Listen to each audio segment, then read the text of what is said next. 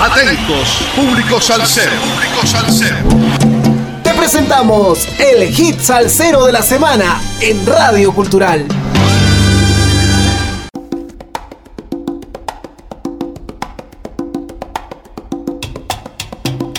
Sal saludos amigos, domingo 26 de noviembre del 2023, 143 semanas entregando la mejor salsa del presente año con un poco de historia de cada hit salsero de la semana por Radio Cultural. En el 2021 el grupo Nietzsche ganó su primer premio Grammy Anglo con el álbum 40 Ruedas en la categoría Mejor Álbum Latino Tropical y en marzo de ese año lo pusimos aquí. La pasión de la salsa, la riqueza instrumental de la música sinfónica y el conocimiento de la academia se mezclan en el nuevo álbum Nietzsche Sinfónico, ganador de los Grammy Latino 2023 y nominado a los Grammy Anglo en el 2024.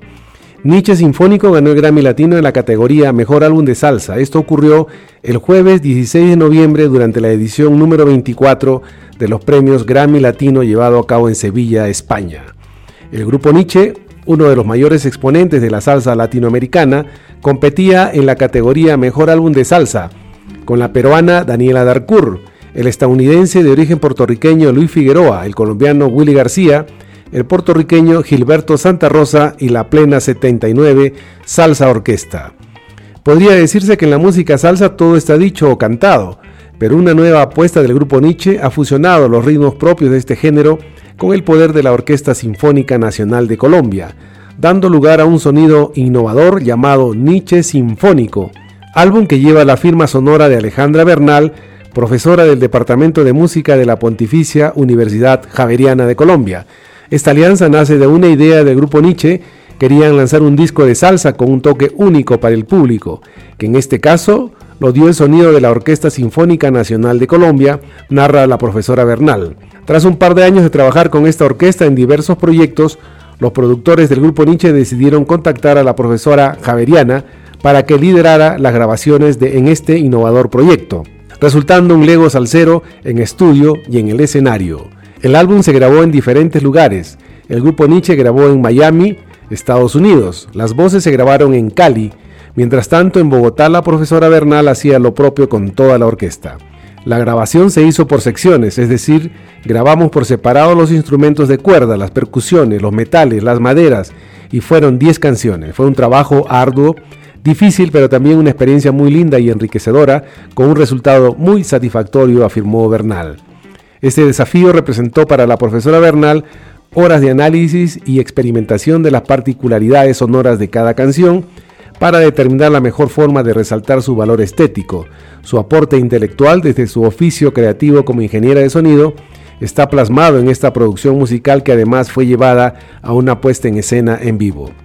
Nietzsche Sinfónico es una creación que se preparó cuidadosamente por cerca de cinco años y es el inicio de un sueño materializado en la dirección musical del maestro José Aguirre y la producción ejecutiva liderada por Yanila Varela, la hija mayor del maestro Jairo Varela. Escuchemos pues al grupo Nietzsche Sinfónico con la Orquesta Sinfónica Nacional de Colombia y más de 102 músicos en escena con el tema Buenaventura y Caney.